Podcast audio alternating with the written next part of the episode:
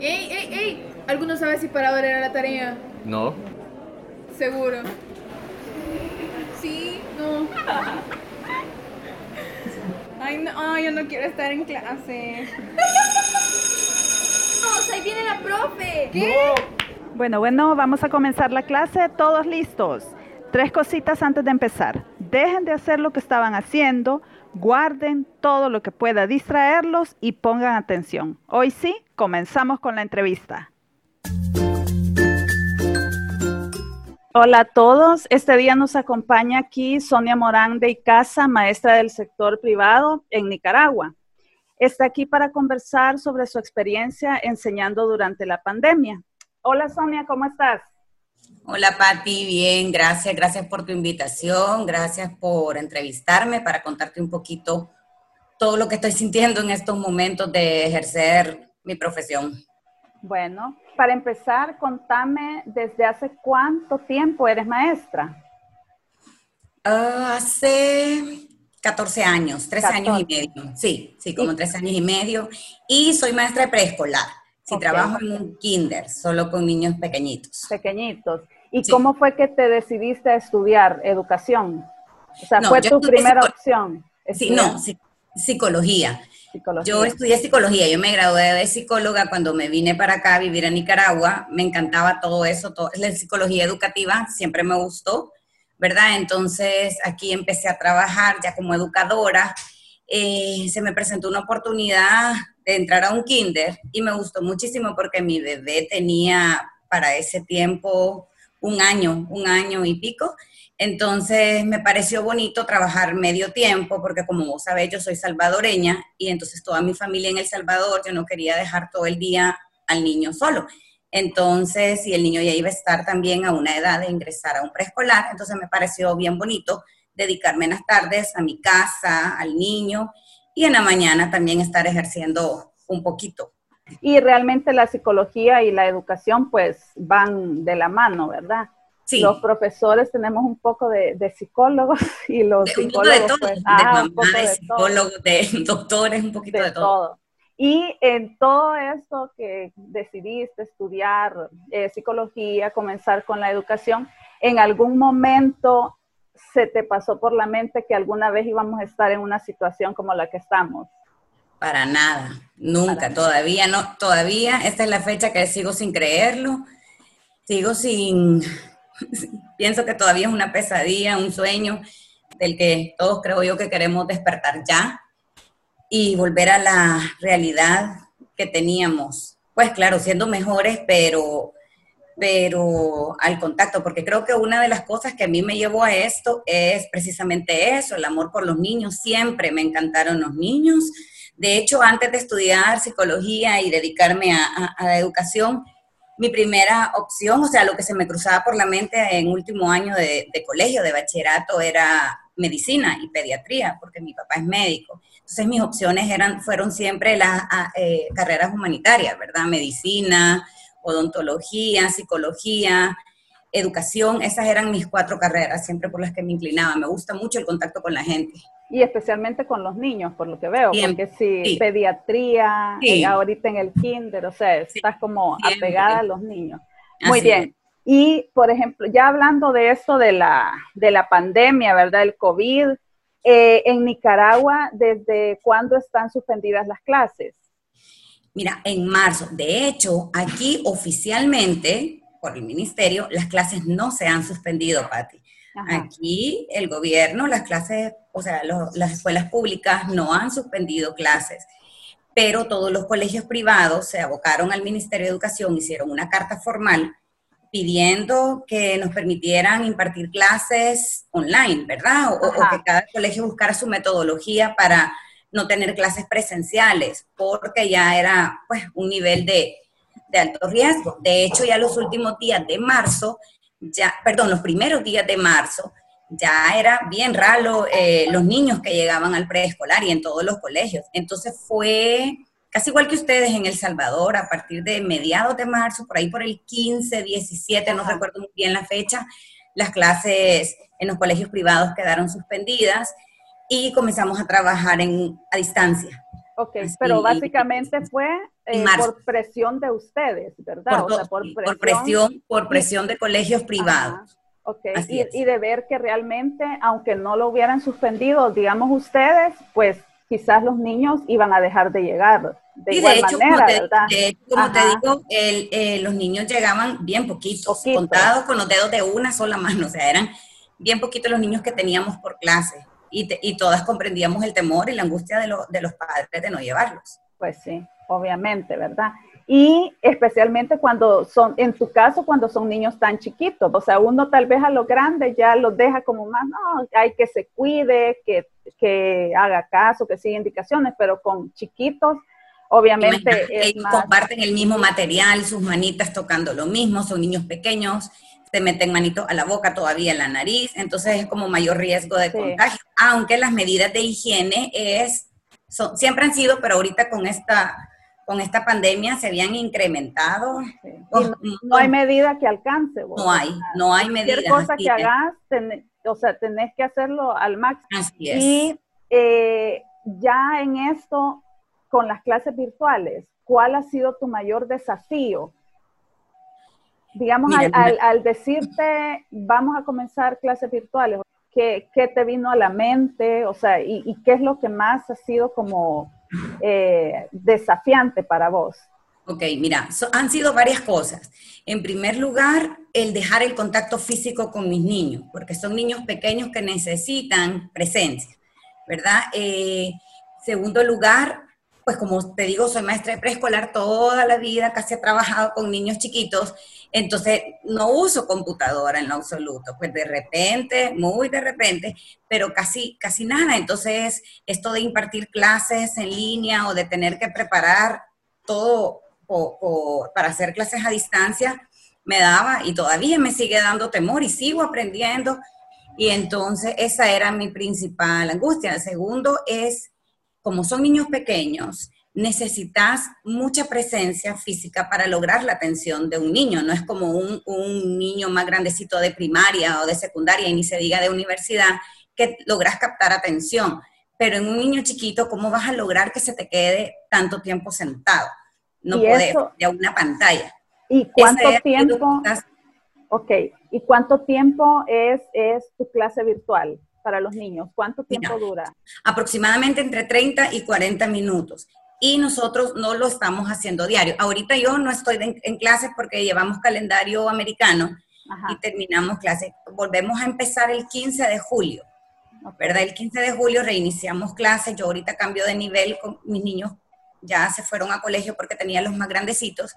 Y entonces, eh, ellos, ese ha sido mi mayor desafío, ver eso. Entonces son como de 30 a 40 minutos el tiempo, mantenerlos concentraditos y el problema que se da es que no todos se te conectan a la misma hora. Yo mando la invitación y les digo, comenzamos, tenía mm, un grupo de 8 a 8 y 40, el otro grupo de 9 a 9 y 40, pero de repente ellos, o sea, inicias tu sesión y no puedes esperar que de repente se te vayan conectando, porque no es justo para los que fueron puntuales.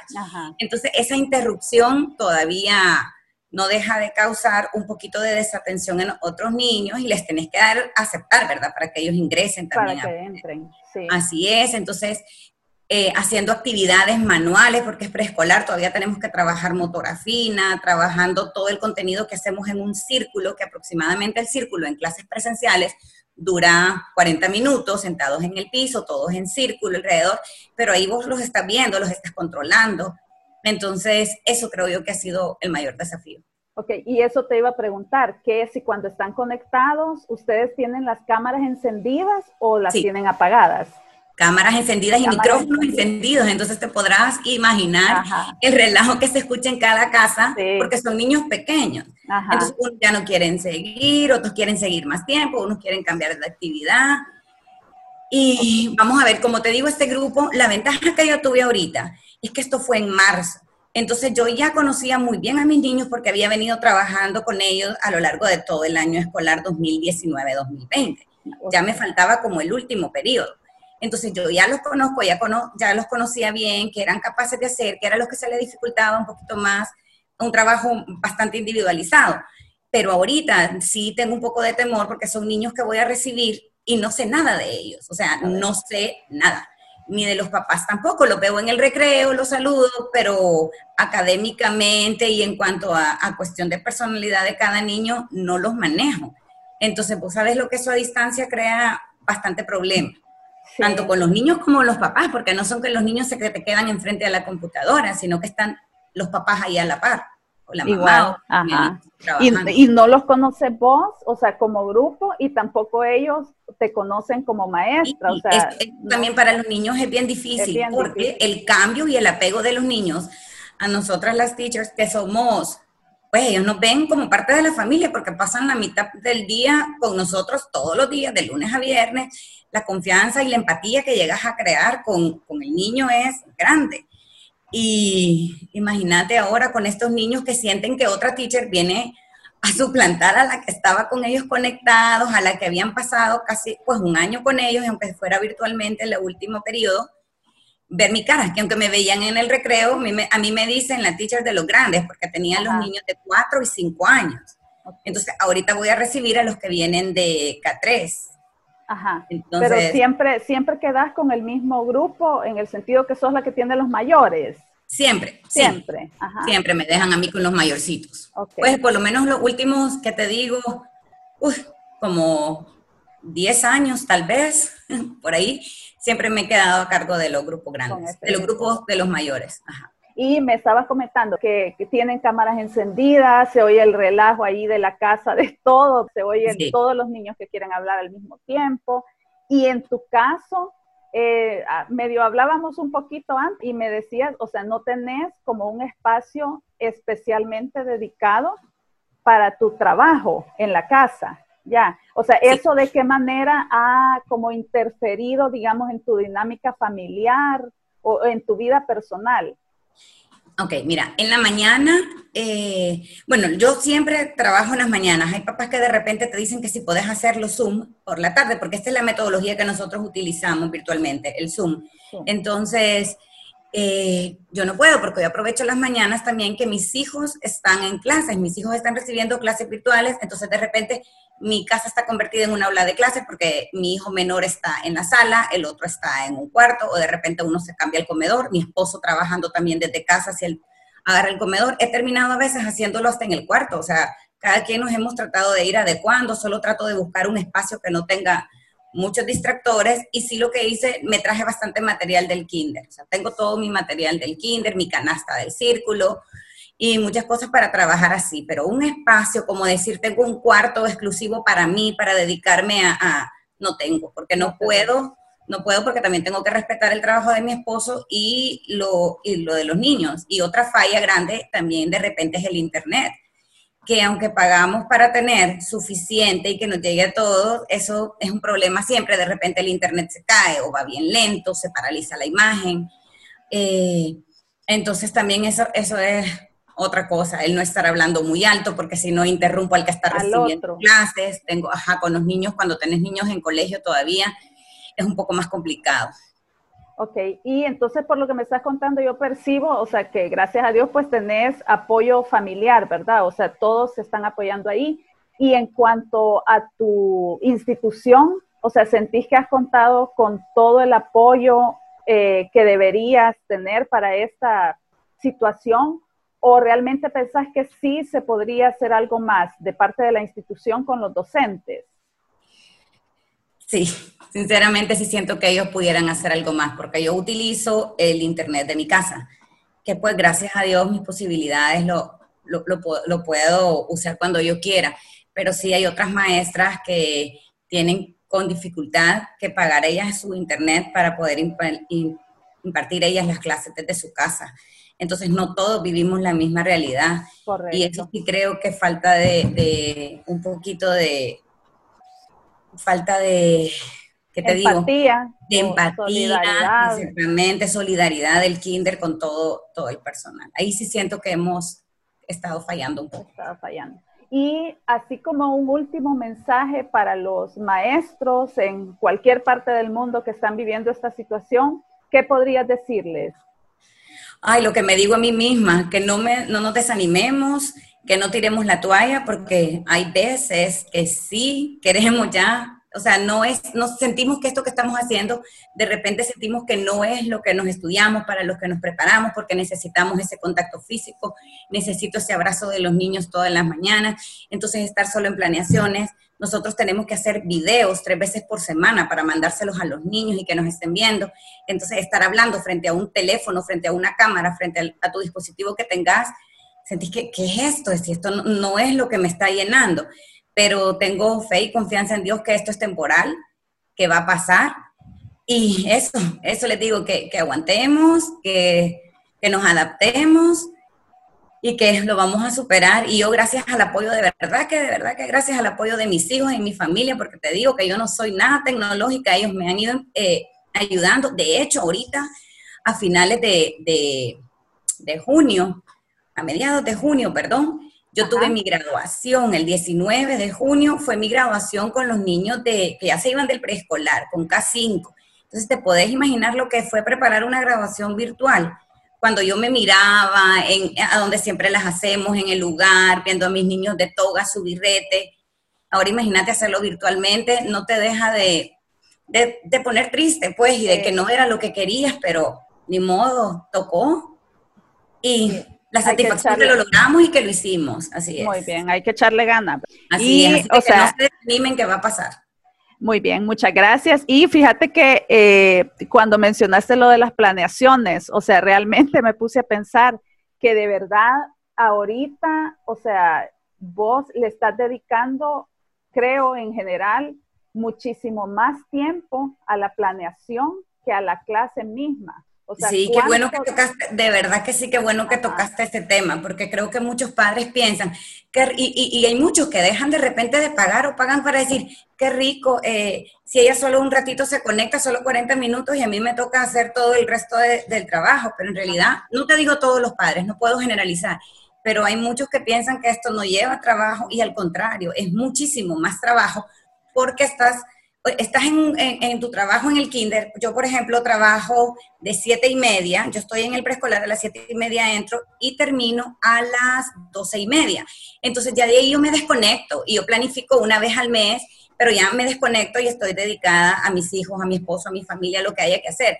Pero ahora no, porque a veces te toca en la noche, en la tarde, estar viendo qué vas a hacer y de repente tenés una planeación y como son niños pequeños, entras al Zoom o haces algo y no lo puedes porque simplemente ese, ese día los niños andan disparados, no quieren, te toca improvisar y es un poco frustrante eso. O sea, es como que tu cabeza pasa todo el día conectada con el kinder. Y me imagino que igual debe ser en los colegios y en las universidades. Sí, lo mismo. O sea, porque igual el solo hecho de, de que no estás en la institución, sino que estás en tu casa, como que no logras separar eso, ¿verdad? No logras separar tu vida laboral de la personal 24 horas. Entonces sí, sí es algo muy difícil. Realmente, Sonia, te agradezco muchísimo el tiempo que, has compartido aquí conmigo. Te deseo de verdad lo mejor en tus clases y espero que tal vez más adelante podamos reunirnos, reunirnos otra vez para como evaluar, o sea, qué es lo que pasó, ¿verdad? En este tiempo, qué aprendimos, qué nos quedó y seguir compartiendo experiencias, ¿verdad? Así es que te agradezco muchísimo que hayas compartido con nosotros estos minutos, ¿verdad? Me ha encantado eh, conocer tu experiencia y espero pues que, como decís, sigamos adelante y que logremos salir de todo esto, pues mejores personas de las que éramos antes. Claro que sí, Pati. Gracias a vos. Gracias. a vos y contar conmigo para lo que te pueda servir. Gracias. Abrazote virtual.